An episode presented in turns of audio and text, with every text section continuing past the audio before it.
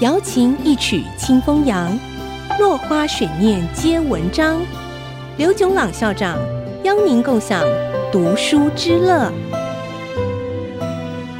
欢迎收听《落花水面皆文章》，我是刘炯朗。今天我们讲企业的求才与留才。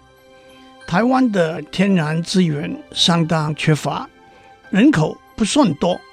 却有很好的教育制度、高科技产业的基础和很好的生活环境。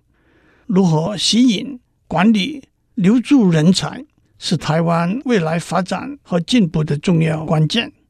远在一九六六年，管理大师杜拉克就提出以知识为基础的经济系统这个观念。他说：“知识的产生。”和知识的工作者虽然不是全球经济系统里头唯一的竞争因素，但至少对已开发、开发中国家的许多产业来说，很可能会是决定性的因素。以知识为基础的经济系统，简称为知识经济，范围包括电脑、通讯、半导体、光电。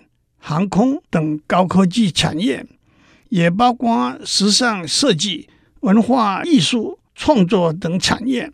知识经济工作者，也就是通常说的人才。追溯人类经济的发展，有好几个阶段。农业经济以人力、兽力和土地作为主要的资源，后来加上化学肥料和机械化等因素，工业经济。以人力和材料作为主要的资源，后来加上蒸汽机的发明和自动化，用机器取代人力等因素。自然资源经济以珍贵重要的自然资源，如金银、煤铁、石油和钻石、咖啡为主要的资源，后来加上以货币取代黄金，以核能、太阳能。取代石油等因素，对照下来，人才就是知识经济里最重要的资源。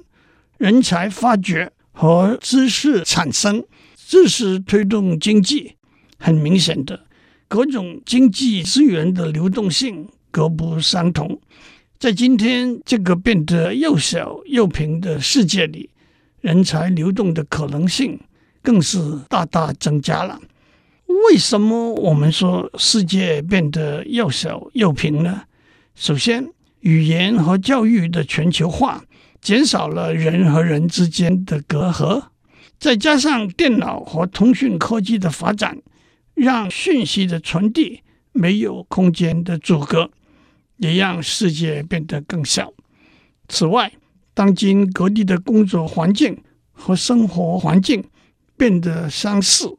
而且各有千秋，在这个变平的世界，人才的流动就像水在平地上流动，向不同的地方散布。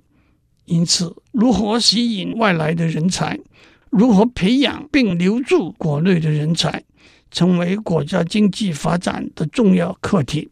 这些课题牵涉的层面很广，包括历史文化的传统。政治制度、经济社会制度、教育制度以及生活环境和方式等，各个层面更是相互影响，有相辅相成的功能，也有相互抵触的地方。今天我们讲到这里，下次我们谈人才的流动。落花水面皆文章，联发科技真诚献上好礼。给每一颗跃动的智慧心灵。